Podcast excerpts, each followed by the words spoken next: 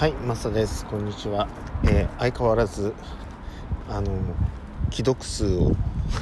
見ると閲覧数視聴数を見ると、えー、人気のないね、えー、ポッドキャストですけれどもまあそれは置いといてね、えー、7月30日2019年の22時28分ですね。えっ、ー、とズーム終わりました。ズームライブね、ほとんどハリーの方というかなのかハリーなんとかっていうふうにあの書かれている方が参加してくれているので、えー、いいかなと思ってるんですけどもえっ、ー、とズームライブね。まあいよいよというのかまほろばで週1で行うのにアンケートの返信がね全然来なくて1人くらいかな。日曜日の5時6時ぐらいにやってくれという人がいたのでまあそれで行こうかなっていうあの土曜日か日曜日強いからだったらね土曜日のねその時間に、えー、やってうんまあなんかこう名前とかをねみんなえー、そうだよね。まあフォロバーとかだからあののライブの場合はほとんどの人がそのほとんどっていうか全員があのハリーかハーミーになるのでえっ、ー、とまあ例えば果物とかね。なんかあのしりとりで小学生が使うようなね。なんかあの単語。そういう感じのニックネームに簡単なねリンゴとかね。もう別にリンゴが2つあってもいいんだけどその後に自分の好きな番号でもつけてもらえればでもリンゴ7とかになるのかなそしたら。まあどっちでもいいんだけどえっ、ー、と何かしらの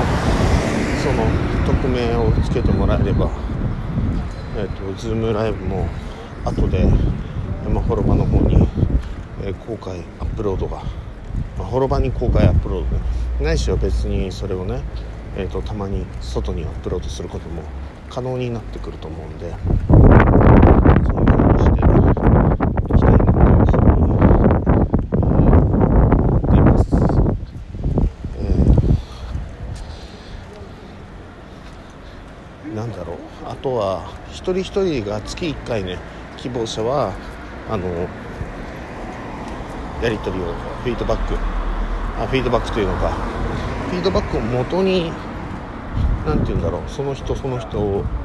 やっぱり見るしかないので僕としてはね。でえっ、とその月1回、えー、の動画、えー、パーソナル動画ライブによってあの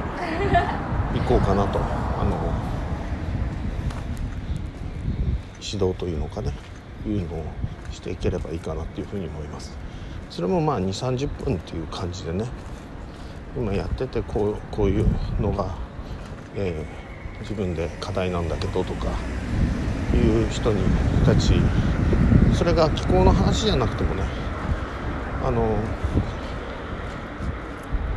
いわゆる気候をバックグラウンドでねあの直接というのか、えー、動画とはいえライブなのでねあのもっとやっぱりより関係性としては濃くなるので、えー、僕はその訓練を結構してきたんです今までね。1年8ヶ月ぐらいの間。えっ、ー、と英語ですけれども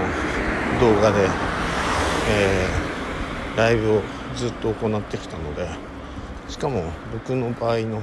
そういうことやるのはもちろん仕事とかをしながらも含めて、えー、1日おそらくは平均で5時間以上になると思いますね。それをまあえっとそうだな。まあ600日ぐらいはやってきているので時間数にすると例えば5時間だったらね3000時間ぐらいはやってるんです。もちろんヒーリングを含めてコーチングを含めて、えー、しかもそれがほぼほぼ98%、えー、外国の方ですね、えー、で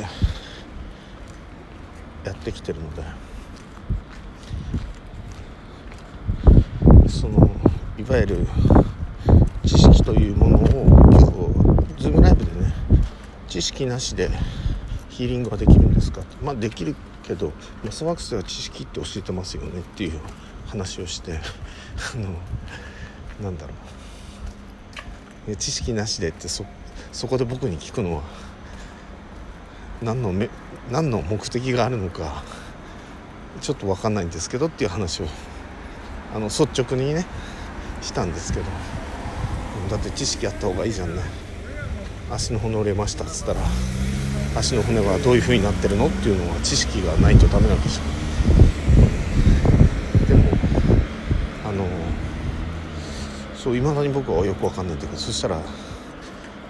あっと思ったとかそれでも「そうですね」とか「そんなことはないでしょう」とか来るかなと思ったけど来ないので、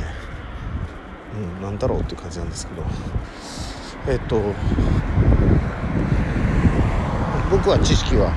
あればあった方がいいと思う。しかも知識を得た上でその知識っていうのは万能ではないということは僕らはもちろん分かってるわけだし今の21世紀の知識だっていうことも分かってる。だからといってやっぱりあの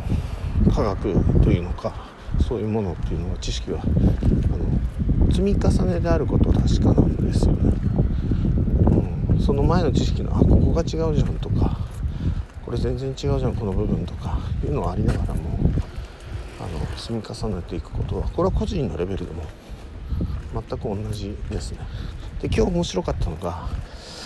えーと、ついついゴール設定がうまくいってないようでゴール設定講座をあの先に見てもいいですかというあのハリーのレッスンより先に。ね全然いいですよというふうに言ったんで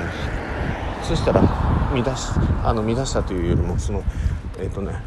違うな。コメントでね。どうもランダムウォークをしてしまうのでみたいな、うん、ランダムウォークってかっこよく言ってるけどランダムウォークってそうなんじゃなくてどっちかというとクリエイティブアボイダンスの方じゃないですかって僕は言ったんですよね。だとしたらあのさっき気をつけた方がいい。だけどあの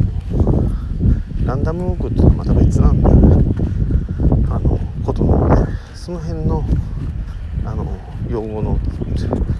使い方っていうよりもその辺の本をまたそしたらその人もまた見直して「ランダムウォークってどういうこと?」ってここではどういうどういう意味で使ってるの？っていうことを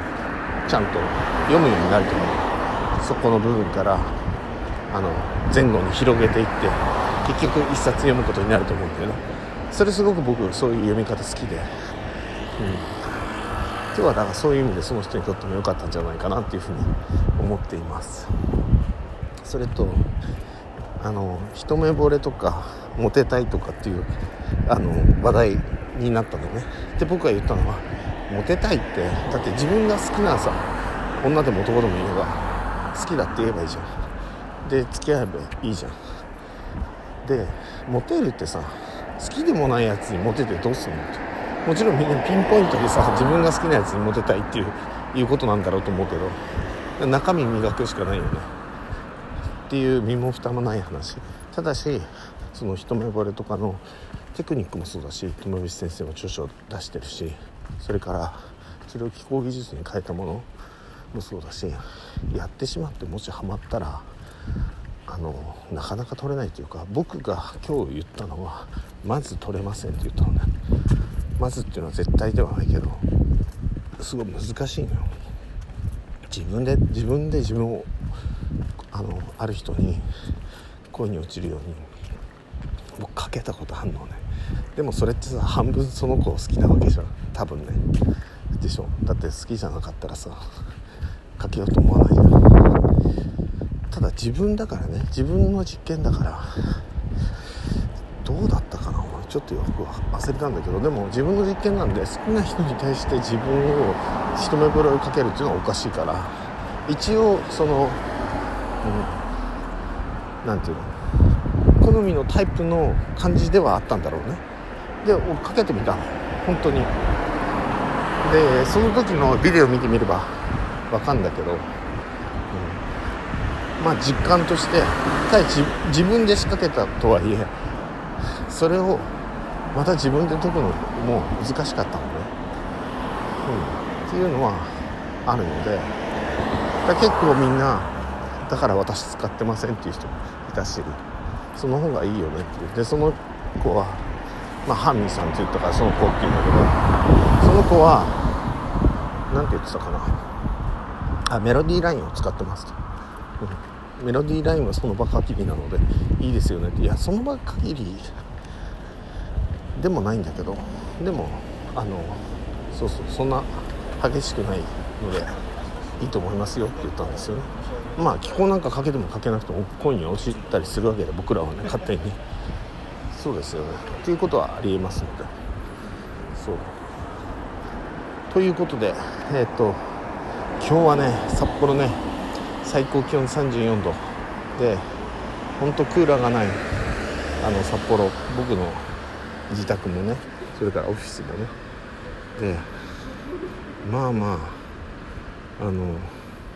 気候が効いたのかどうかわからないけどでも34度はね気候があってもやっぱまず辛いことは辛いんだけど、うん、そうそう。まあ僕はあの自慢じゃないけどっていうか自慢なんですけどね。熱射病であの本当に危ないっていうのがね完全に熱射病になって熱射病になってあのなんだっけあのハネムーンの時に新婚旅行の時にハワイの多分ね多分フォーシーズンズかどっかなんかいいホテルに1泊だけ泊まったんだよね、うん、そこのところであのレスキュー隊みたいな人たち呼んだもんね、うん、なんか結構筋肉隆々のさ青いユニフォームを着た。男の人があってすごいバッグをあの肩からかけてさニコニコしてさ「Hello」とかって来てさまあアイスパック詰めにされたみたいなあの感じだったんですけど ねそうそう。新婚旅行だよ。ね。もうその日観光した後にね全部終わって帰ってきたらさあこれからっていう時でしょこれから行くぜみたいなさ。その時ヘナヘナって倒れちゃって。どうしようもないよね。あとはこれ気候やり始めてからなんだけど東京の僕の奥さんのお母さんの家に行って夜とかさクーラーかけない人なんだよね。で僕も札幌ではクーラーかけないしさクーラーかけなくていいですよねみたいなさお母さんに言われて「あいいです」っつったら夜中起きたらさもうはあはあでさ「やば俺死ぬ」みたいなね。でその時僕が取った行動はすぐねあでも厚労省厚生労働省厚生省あののホームページにたどり着いたのよ。なんか熱射病にかかったらみたいな。あの検索したんだろうけど。厚労省のね熱射病対策みたいな緊急対策みたいな書いてあってそのページ開いて、うん、なんかなんだっけなあの水ポカリセットみたいな。やつ要するに砂糖と塩入れ入れろみたいな何パーセント食塩水に何パーセントのあの砂糖を入れてみたいなそれ自分で作ってねゴクゴクゴクとか飲んででどうしたのってお母さんに言われてそう義理のお母さんねどうしたのって言われていや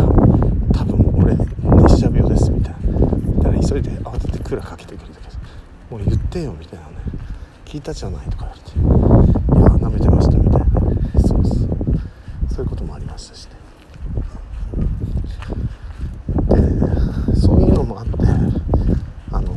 大変なんだろうなと思ってウォーターウォーターの技術を作ったんですよ。ウォーターウォーターシリーズ。いわゆるウォータースプラッシュウォーターファイストそれから今回はセフィロットウォーターっていうのを作ってみたんですよね、うん、まあ過信せずにあの気候技術過信せずにねあの冷暗所で健やかにお過ごしくださいっていう感じですよね。水分を取りながらね、う